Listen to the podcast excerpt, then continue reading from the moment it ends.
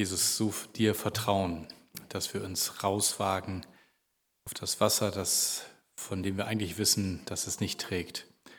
Ja. In diesem Vertrauen wollen wir wachsen und bitten dich, dass du jetzt auch zu uns redest durch dein Wort, dass du unsere Ohren und unsere Herzen öffnest, damit es uns ins Herz fällt und Veränderung bewirkt. Danke dafür. Amen. Ja, heute starten wir unsere Predigtreihe Heldenhafte Versager. Ich finde schon die, diesen Titel schon so großartig und bin ganz neugierig ähm, auf diese acht Wochen, die wir gemeinsam damit verbringen werden, über das Richterbuch. Acht Wochen werden wir dazu Predigten hören und ihr bekommt Impulse für eure Hauskreise und könnt auch ähm, in persönlichen Gebet ähm, euch mit dem Thema beschäftigen. In dem Buch ist auch eine Bible Challenge, zu Deutsch eine Herausforderung, einfach mal jeden Tag ein Kapitel in der Bibel zu lesen und das an fünf Tagen in der Woche, sodass ihr am Samstag aufholen könnt, was ihr nicht geschafft habt und am Sonntag herkommen könnt. Also nehmt das nachher mit. Ich möchte mit einem kleinen Experiment starten. Und zwar steht doch bitte alle einmal auf. Alle. Alle. Betonung auf alle. Super. So, jetzt dürfen sich alle setzen, die noch nie eine Predigt zum Richterbuch gehört haben. Okay. So, jetzt dürfen sich alle setzen, die bisher nur so Predigten aus Gideon, von Gideon und Simson aus dem Richterbuch gehört haben und alles andere nicht. Okay. Und jetzt dürfen sich alle hinsetzen, die noch nie eine Predigtreihe über das Richterbuch gehört haben. Eins, zwei, drei. Ja, wow. Also, vor euch liegen interessante Wochen und interessante Texte und Begebenheiten. Das ist ja schon interessant, dass wir auch als Gemeinde da anscheinend so ein bisschen zurückscheuen, uns mit diesem Buch zu beschäftigen. Das Wichtige ist, wenn wir uns dem Richterbuch nähern, da brauchen wir Spielregeln. Ich mache mal so einen kleinen Vergleich zum Sport. Vor so ein paar Wochen gab es den Super Bowl. Weiß jemand, was das ist? Ja, ungefähr die vier, die eben noch stehen blieben.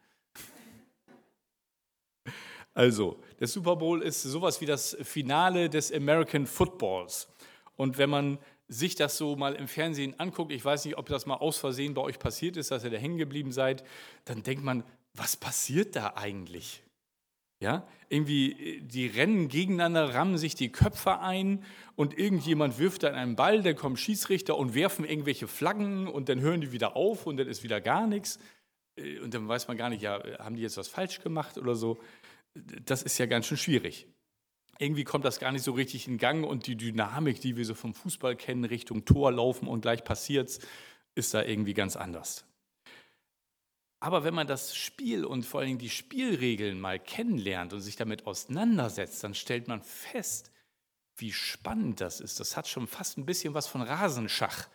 Ja, also da gibt es so viele Strategien und äh, Taktiken und äh, man ist immer ganz gespannt, wie reagieren die jetzt darauf? Oh, spannende Situation und dann doch ein sehr körperliches Spiel und wird der Wurf klappen und das ist so äh, das, was dann, wenn man die Spielregeln kennt, einen total begeistern kann. Und so ähnlich ist das auch mit dem Richterbuch. Wenn wir die Spielregeln nicht kennen, kann das ganz schön mühsam sein. Und deswegen ist es so wichtig, dass wir die Bedienungsanleitung vorher sorgfältig lesen. Und darum soll das heute in der ersten Predigt gehen. Ich möchte euch allen eine Einleitung geben, wie wir das Richterbuch besser verstehen können. Und einiges von dem, was ich sage, steht auch in dem Handbuch drin. Könnt ihr also auch gerne nachlesen, wenn euch das eine oder andere wegrutscht, ganz entspannt bleiben. In den Büchern steht das nochmal mit drin. Es gibt also eine Bedienungsanleitung für das Richterbuch und ich möchte mal vier Punkte herausgreifen. Das eine ist, bitte nicht nachmachen. Das zweite, finde den wahren Kampf. Drittens, lies zwischen den Zeilen. Und viertens, behalt Gottes Gnade im Blick. es ist wichtig, dass wir vorher einen kleinen Blick auf den Hintergrund machen, wo wir uns eigentlich befinden, wenn wir im Richterbuch lesen.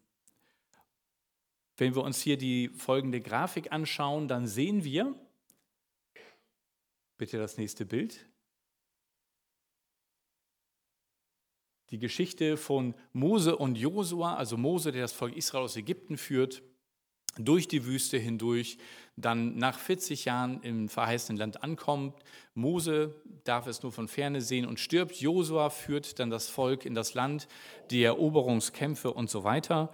Und dann, als Josua stirbt, haben sie sozusagen keinen Führer mehr für ihr Volk, kein, keiner, der sie anleitet. Und dann beginnt die Zeit der Richter, also noch vor König Saul und David und so weiter. Und diese Richter, ähm, das ist das hebräische Wort Shofet, und das bedeutet nicht nur Richter, sondern mit gleicher Berechtigung auch Retter. Da würden wir im Deutschen nicht unbedingt drauf kommen, dass es das gleiche Wort ist. Dass einer einen rettet, das wünscht man sich ja, dass jemand einen richtet, er nicht so. Im Hebräischen ist es das Gleiche. Und wenn wir um drei Ecken denken, kommen wir tatsächlich auch dahin, dass es durchaus Sinn macht. Denn ein Richter, der uns vor falscher Anklage freispricht, rettet uns. Und so ist das im Hebräischen tatsächlich ein Wort. Diese Retter, die da auftreten, sind Helden, die eine ganz besondere Aufgabe haben. Denn immer wieder sammeln sie eine Befreiungsarmee um sich herum, um dann ihr Volk gegen die Angreifer, gegen die Feinde wieder rauszuhauen. Und deswegen ist vielleicht ein viel besseres Wort dafür, das ihr auch in dem Buch finden werdet, das Wort Stammesführer. Denn das waren oft Anführer eines Stammes oder einer Sippe, die dann von Gott beauftragt losgegangen sind, um das Volk herauszuhauen. Und jetzt die, die erste Regel, die wichtig ist beim äh, Betrachten des Richterbuchs. Bitte nicht nachmachen.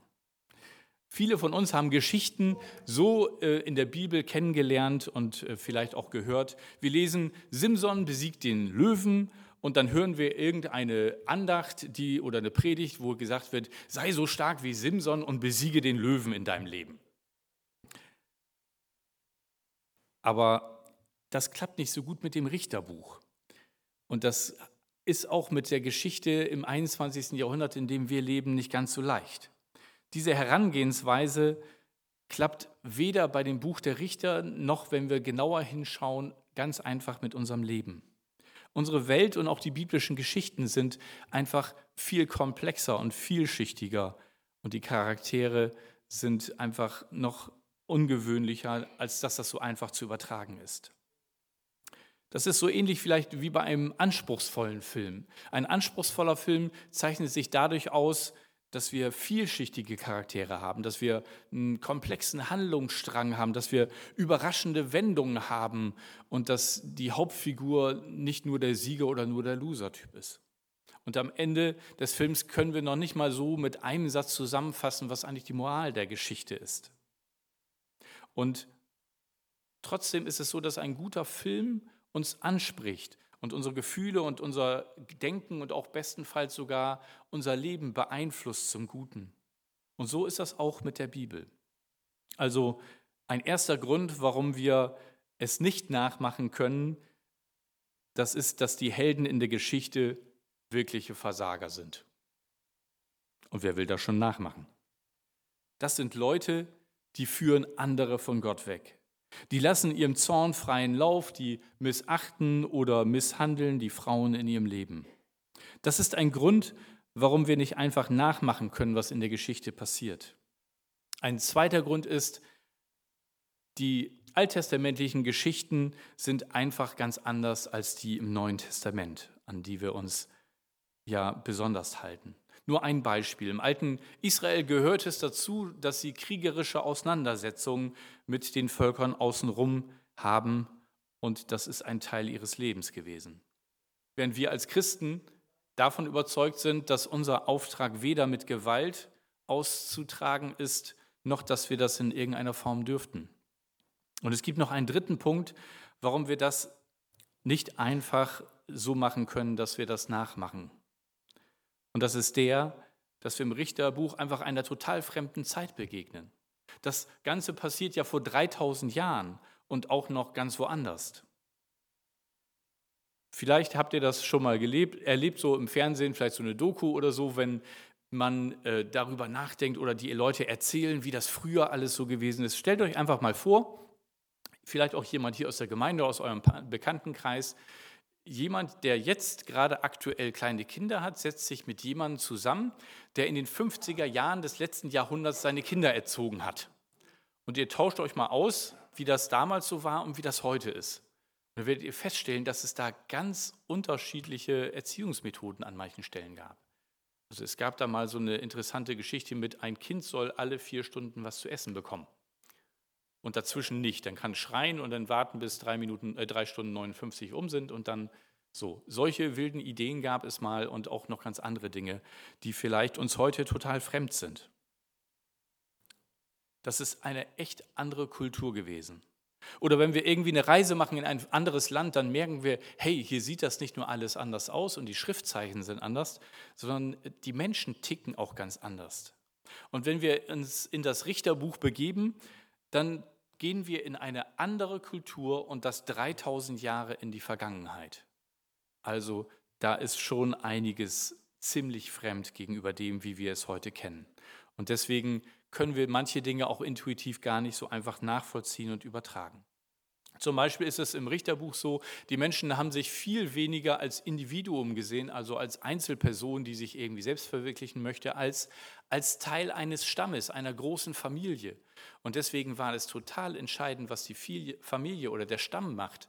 Und wenn dann ein Einzelner etwas falsch macht, ist das gleich eine ähm, Unehre für die gesamte Familie.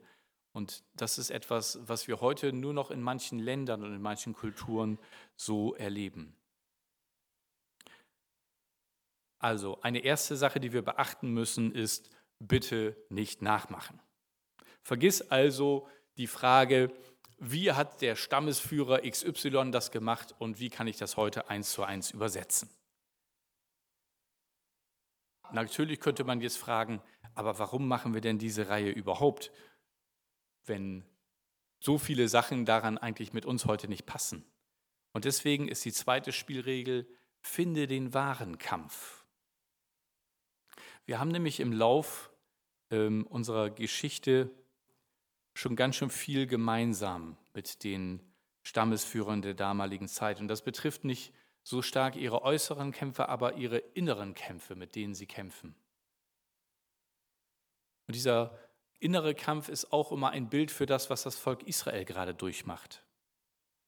Und er steht in der Spannung zwischen dem Leben, das Gott eigentlich für sein Volk hatte, und dem Leben, das sie dann selber mit ihren eigenen Schwächen, Ängsten und Versagen und Charakterfehlern leben. Und sie sind auch immer in so einem Einflussfeld in der Umwelt durch die Völker, die um sie herum sind.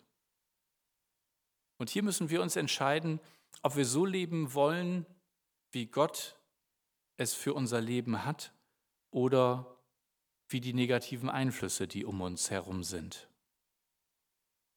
Und das sind ja auch die Themen, die wir heute gut kennen bei uns. Ich glaube, dass wir in unserem Umfeld immer wieder durch unser Umfeld beeinflusst werden und dass wir uns immer wieder entscheiden müssen, aktiv unseren Glauben zu leben. Und da können wir viel aus dem Richterbuch leben. Nur mal ein ganz praktisches Beispiel aus unserer Zeit hier. Vielleicht ist jemand in der Gemeinde aufgewachsen und hat vom Kindergottesdienst über Teenager-Glaubenskurs und, und Jugend alles mitgemacht, dann vielleicht auch ähm, mit den jungen Erwachsenen noch zusammen sich getroffen und alles war irgendwie wunderbar und rund und lief gut. Und dann wechselt er in eine andere Stadt, um dort zu studieren. Und plötzlich bricht das gesamte Umfeld weg. Und die Menschen sind da irgendwie alle anders und seine Studienkollegen auch. Und so ganz allmählich beginnt dieses Umfeld auf ihn Einfluss zu nehmen. Und ohne dass er das vielleicht sofort bemerkt, äh, wird er Dinge annehmen, die er vorher gar nicht so wichtig oder auch gar nicht richtig fand. Und deswegen ist das so wichtig, dass wir darauf achten, was macht unser Umfeld eigentlich mit uns. Und das erleben wir in dem Richterbuch sehr stark, dass da dieses Umfeld ähm, sie beeinflusst. Und wenn wir uns mal die Karte angucken, wo sich Israel eigentlich gerade befindet, dann seht ihr hier so ein merkwürdiges Gebilde. Das ist tatsächlich ähm, Israel, aber diese grünen Flächen sind die von den verschiedenen Stämmen des Volkes ähm, eroberten Gebiete. Und ihr seht, das ist nicht mal zusammenhängend. Das ist, da sind einzelne Inseln von Stämmen und die mussten also auch immer durch Feindesgebiet durchreisen, wenn die einander besuchen wollten. Und die Kulturen um sie herum, die haben oft die Sachen ganz, ganz anders gelebt. Und deswegen sind sie auch immer wieder den Einflüssen der fremden Kultur ausgesetzt gewesen. Und dazu gehört natürlich auch die kanaanitische Religion. Und da nicht jeder sich da so unbedingt jetzt äh, schon mit beschäftigt hat, ein kleiner Crashkurs, was so das Wichtigste der kanaanitischen Kultur ist. Es gab da sozusagen ein Götterehepaar, das ist Baal und die Astarte. Hier zwei Abbildungen, äh, die man gefunden hat. Astarte seine Frau. Baal und Astarte waren die wichtigsten Götter der damaligen Zeit. Und wenn man sagt, der Gott Israels war der Gott, der die Welt erschaffen hatte, dann kann man vielleicht von Baal und Astarte sagen, das waren so Fruchtbarkeitsgötter, die für die Landwirtschaft unheimlich wichtig waren. Und das war auch der Grund, warum die alten Israeliten die so gut fanden und sich dann auch darauf eingelassen haben. Sie haben nämlich oft viel Landwirtschaft betrieben und wollten natürlich auch, dass das alles mit Erfolg klappt. Und die Vorstellung war, dass hinter dem Zyklus der Natur, hinter dem Sehen und Ernten und zwischen den Brachzeiten von dem Boden, dass das derselbe Zyklus ist wie im Sexualleben dieser beiden Götter. Also wenn diese beiden Götter miteinander Sex haben, dann wird das Land fruchtbar, war deren Vorstellung. Also dass da wirklich eine Verbindung zwischen dem, was die Götter tun, ist und was sozusagen an Fruchtbarkeit auf der Erde ist. Und es gab dann Tempel für diese Götter und es gab Tempelprostituierte. Das heißt, wenn jemand wollte, dass sein Ackerland äh, fruchtbar ist, dann ist er zu einer Prostituierten gegangen und hat sozusagen das, was er sich für sein Land wünscht, mit dieser Prostituierten gemacht. Also das diese Fruchtbarkeit dann auch sein Land betrifft. Und ihr merkt, wie befremdlich uns das heute ist, dieses Denken, und wie sehr speziell und dass es sehr wenig mit dem zu tun hat, was Gott eigentlich für sein Volk hatte. Und was dazu kommt, ist, dass dieser Kult auch das Kinderopfer kannte. Das heißt, Kinder wurden geopfert, damit die Götter Erfolg für die eigenen Unternehmungen, die man sich gewünscht hat, äh, geschenkt hat. Wir können das überhaupt nicht nachvollziehen, aber vielleicht verstehen wir dann besser, dass Gott sagt, lasst euch nicht mit denen ein. Dient nicht diesen Göttern.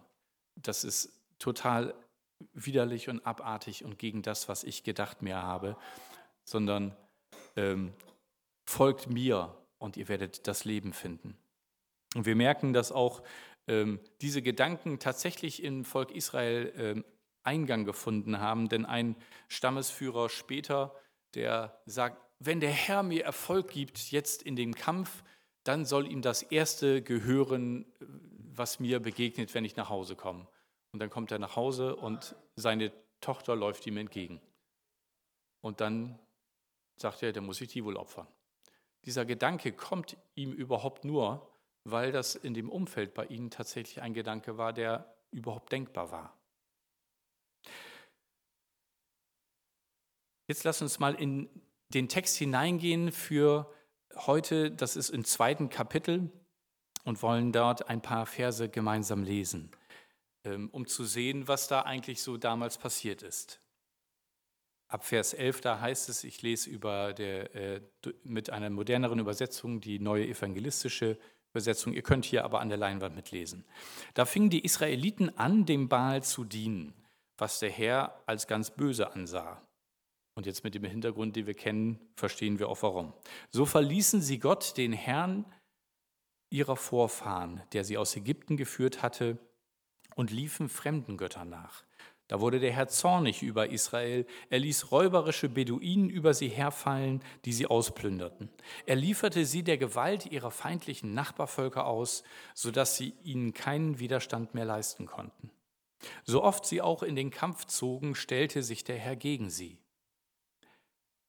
wie er es ihnen mit einem Schwur angedroht hatte. So gerieten sie in schwere Bedrängnis.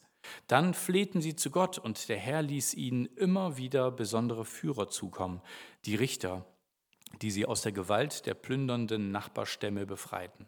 Er befreite sein Volk aus der Gewalt anderer Stämme, solange die Richter lebten, denn er hatte Mitleid mit ihnen, wenn sie unter ihre Unterdrücker und Peiniger ächzten. Aber es wird auch wieder schlecht. Sobald der Richter gestorben war, wurden die Israeliten rückfällig und trieben es nicht so wie vorher, sondern noch schlimmer als ihre Vorfahren. In ihrem Trotz hörten sie einfach nicht auf, den anderen Göttern nachzurennen, sie zu verehren und sich vor ihnen niederzuwerfen. Das, was wir hier lesen, das kann man grafisch vielleicht einmal so darstellen. Das ist eigentlich so eine Abwärtsspirale, in der sich das Volk immer wieder befindet. Ganz oben am Anfang lebt Israel mit Gott. Und dann fangen sie an, andere Götter anzubeten. Als Ergebnis werden sie von anderen Völkern überrannt und unterdrückt, die sie angreifen. Dann fangen sie wieder an, Gott um Hilfe zu bitten. Sie erinnern sich, ach, da ist ja noch einer, der soll ja irgendwie auch ganz gut geholfen haben in der Vergangenheit und fangen an, wieder um Hilfe zu schreien. Gott schickt einen Stammesführer und das Volk Israel wird wieder befreit und hat für wieder ein paar Jahre oder Jahrzehnte Ruhe. Und so ist dieses Muster immer und immer wieder von Kapitel zu Kapitel in dem Land. Um diesen Kampf geht es in der Geschichte und darum, wie der Einfluss ihres Umfeldes sie immer wieder von Gott abbringt und sie sich abbringen lassen. Also, wenn ihr anfangt jetzt im Richterbuch zu lesen morgen, in Richter 1, dann macht das doch mit der Frage, hinter all dem, was hier passiert, welchen inneren Kampf finde ich in dieser Geschichte?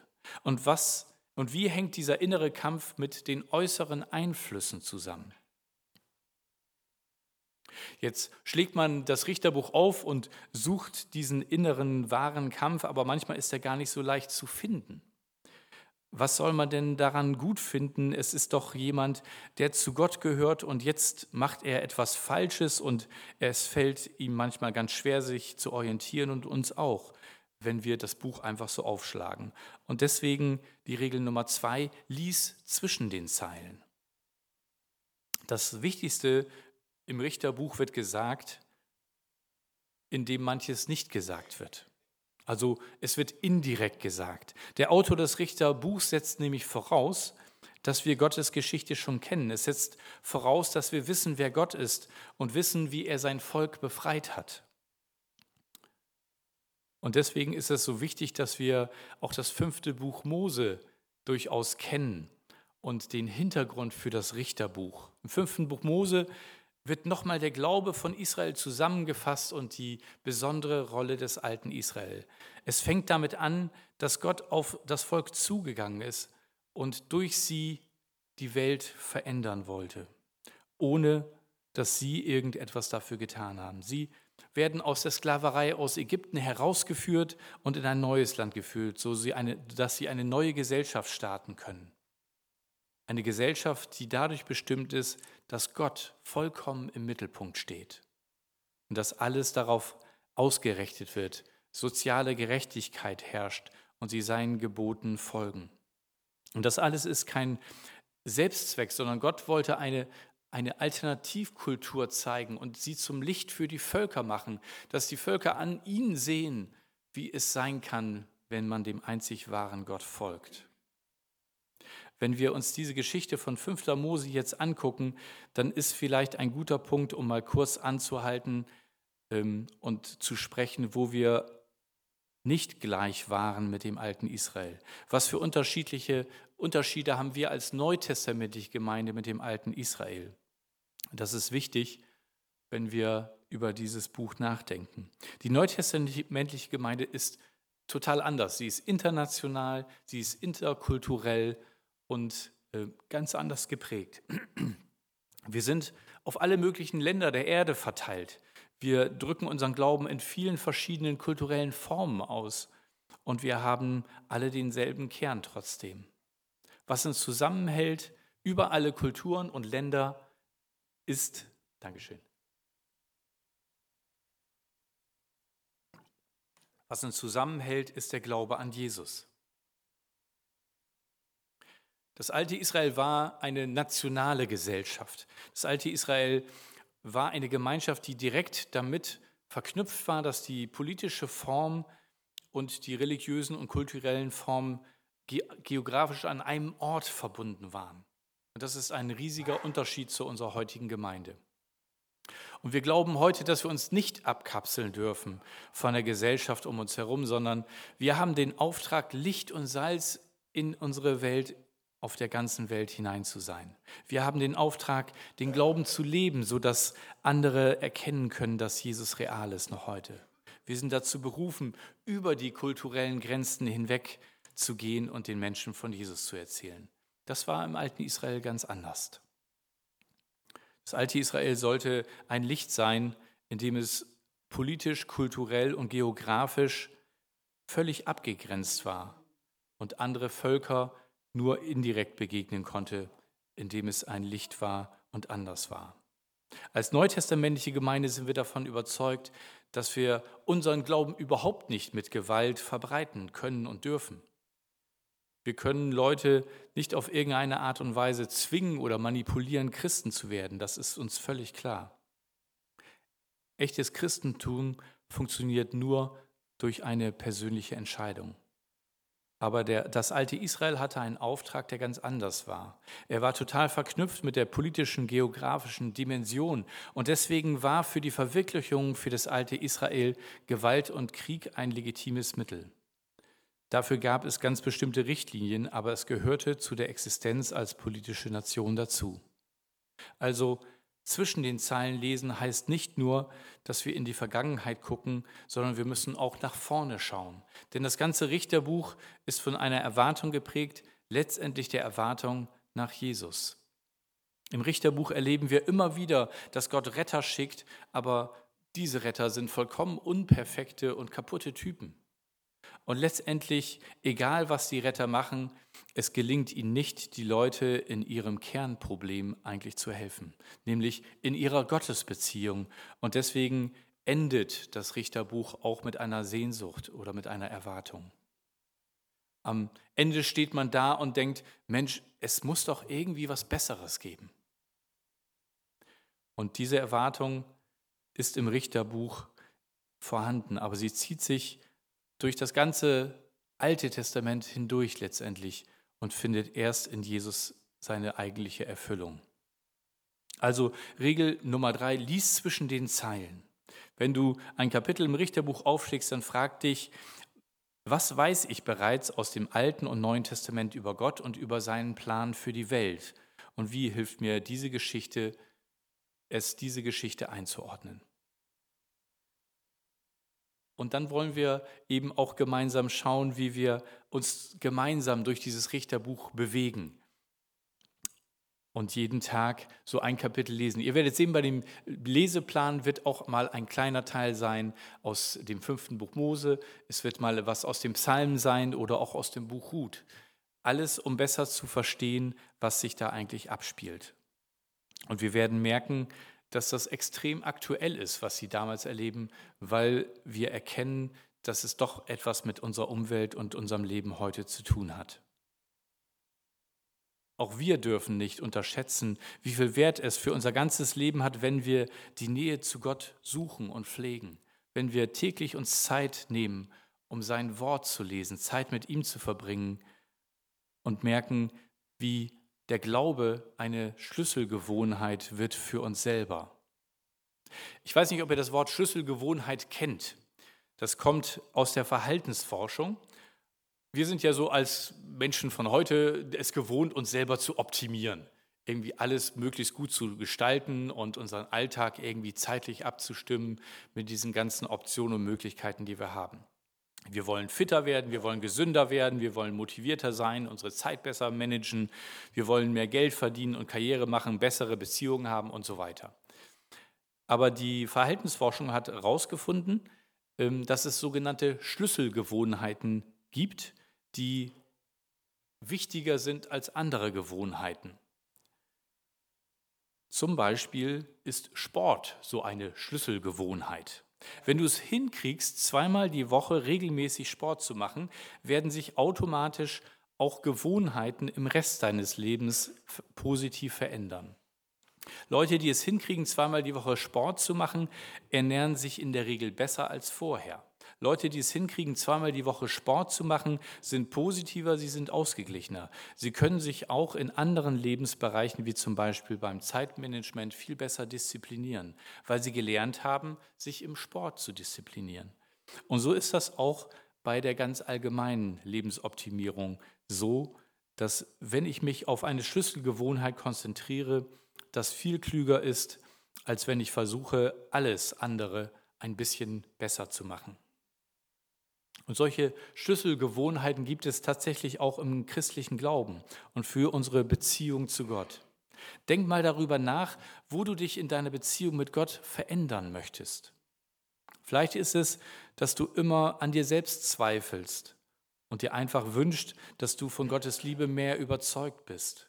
Vielleicht hast du so eine richtig eklige Sünde, die du einfach nicht los wirst und du kämpfst und kämpfst und kämpfst und kommst einfach nicht weiter. Vielleicht fühlst du dich bisher so passiv de, an deinem Arbeitsplatz und du möchtest eigentlich den Bereich mehr mitgestalten und da eine positive Veränderung hineinbringen durch dein Glauben an Gott. Vielleicht denkst du an dein familiäres Umfeld und du würdest so gerne den Menschen noch mehr von Jesus erzählen. Aber du traust dich einfach nicht. Wo fängst du an? Meine Erfahrung und letztendlich auch die Erfahrung von Menschen in 2000 Jahre Christentum ist, dass es ein richtig guter Punkt ist, um anzufangen, verbringe täglich Zeit mit Gott. Suche täglich die Nähe zu Gott und aus der Beziehung zu Gott heraus werden sich auch andere Bereiche in deinem Leben verändern. Suche die Nähe zu Gott und starte in den Tag damit, dass du in der Bibel liest, dass du betest, dass du mit Gott redest, dass du ihn anbetest und mit ihm im Gespräch bleibst. Und je mehr du die Nähe zu Gott erlebst, desto mehr entfaltet sich auch Gottes Realität in deinem Alltag. Nun ist es natürlich so mit dieser täglichen Zeit mit Gott, wie mit zweimal pro Woche Sport machen. Wir finden es alle gut, aber die wenigsten kriegen es hin. Und diese Gemeindeaktion zielt auch mit darauf, dass wir das in den Alltag hineinbekommen. In der Verhaltensforschung ist äh, uns auch gesagt, wenn wir etwas sechs Wochen lang durchhalten, dann wird es eine neue Gewohnheit. Also nehmt das einfach als Chance, jetzt einfach gemeinsam, und ihr seid nicht die Einzigen, diese Bibellese gemeinsam zu machen. Und vielleicht schreibt ihr euch gegenseitig Nachrichten über den Lieblingsvers oder das, was euch besonders angesprochen hat, oder vielleicht auch, ähm, was ihr nicht verstanden habt, und tauscht euch aus. So wisst ihr, dass ihr gemeinsam unterwegs seid. Und wenn euch das bisher nicht gelungen ist, so etwas in euren Alltag einzubauen, dann nutzt einfach diese Gelegenheit. Nehmt nachher ein Heft mit und den Bibelleseplan. Wir werden den auch noch auf unsere Homepage stellen, sodass ihr auch da, wenn ihr das Buch nicht dabei habt, mal eben nachschauen könnt, wo wir gerade sind. Und die Regel Nummer vier heißt, behalte Gottes Gnade im Blick. Wir kommen jetzt zu einer letzten Regel, die ganz wichtig ist, wenn wir das Richterbuch lesen. Behalte Gottes Gnade im Blick. An manchen Stellen, besonders zum Ende hin, kann es im Richterbuch richtig dunkel werden. Und darum ist es umso wichtiger, dass wir Gottes Gnade und seine Liebe im Blick haben und nicht aus den Augen verlieren. Gott ist vollkommen einzigartig. Er ist der Einzige, der nicht erschaffen wurde und der alles andere gemacht hat.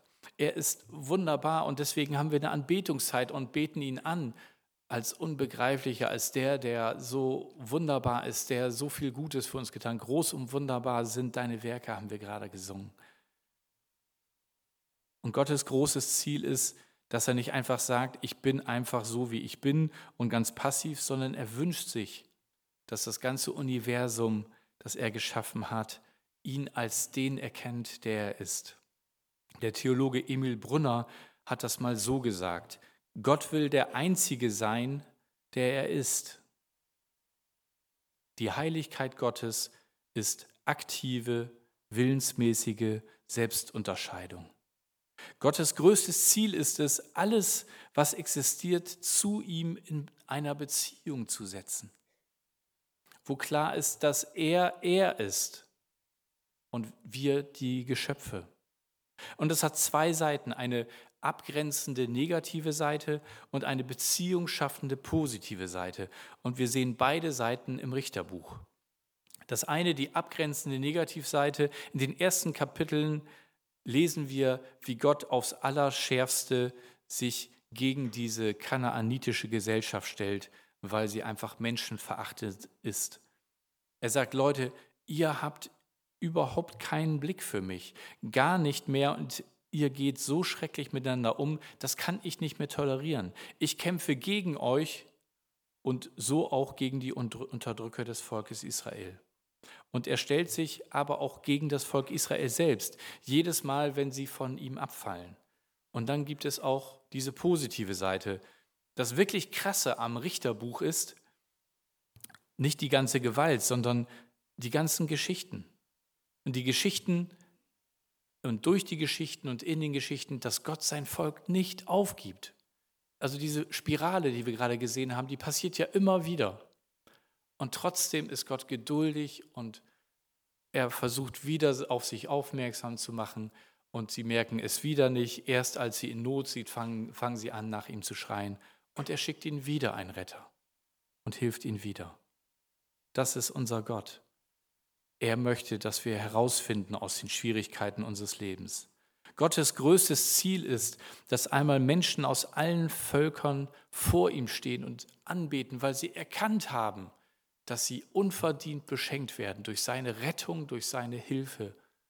Und wenn wir das Buch der Richter als das Buch der Retter sehen, dann sehen wir, das ist nur für kurze Zeit, weil sie nicht wirklich verstanden haben, wer Gott ist. Aber als Gott Jesus gesandt hat, Jesus heißt wörtlich, Gott rettet. Das ist die Bedeutung des Namens Jesus. In ihm wird uns deutlich, was es Gott gekostet hat, uns zu retten, nämlich seinen eigenen Sohn, der bereit war, sich zu geben, damit wir gerettet werden können. Ich komme zum Schluss. Das, das Richterbuch ist wirklich spannend und wir werden Geschichten haben, die uns ganz mitnehmen werden und wir werden erkennen, wie viel es mit unserer heutigen Zeit zu tun hat. Aber bitte denkt an diese vier Regeln, wenn ihr jetzt in das Richterbuch einsteigt. Bitte nicht nachmachen, findet den wahren Kampf, lies zwischen den Zeilen und behalte Gottes Gnade im Blick. Denn er ist gnädig und barmherzig aber er muss uns auch manchmal entgegenstehen und sich vor uns und gegen uns stellen, wenn wir einfach auf dem falschen Weg sind, weil wir manchmal nicht sehen, dass wir auf den Abgrund zulaufen. Gott bietet dir und mir immer wieder seine Gnade an. Und er möchte nichts mehr, als dass wir das verstehen. Und das auch in diesem Buch. Und ich lade dich ein, dich auf diese Wochen mit dem Richterbuch einzulassen und von den heldenhaften Versagern zu lernen, wie man Gott vertraut und wie man auch das eigene Versagen ihm bringen kann und welche Wege man auch nicht gehen muss. Ich möchte noch beten. Jesus, danke, dass du der eine Retter bist, der nicht versagt hat, sondern der sich hingegeben hat. Und Herr, wir wollen dir neu vertrauen. Und wir wollen erkennen, wie auch in unserer Zeit wir nicht unbeeinflusst sind von dem, was uns umgibt. Und wollen ja gute Gewohnheiten ausprägen, die uns helfen zu durchschauen, was dein Plan für unser Leben ist. Wir wollen uns neu auf dich einlassen und erkennen, deine Gnade und Liebe ist das, was wir brauchen. Bei dir finden wir alles, was wir brauchen komm du neu in unser Leben hinein, durch dein Wort, durch die Begegnung und durch das, was wir hören.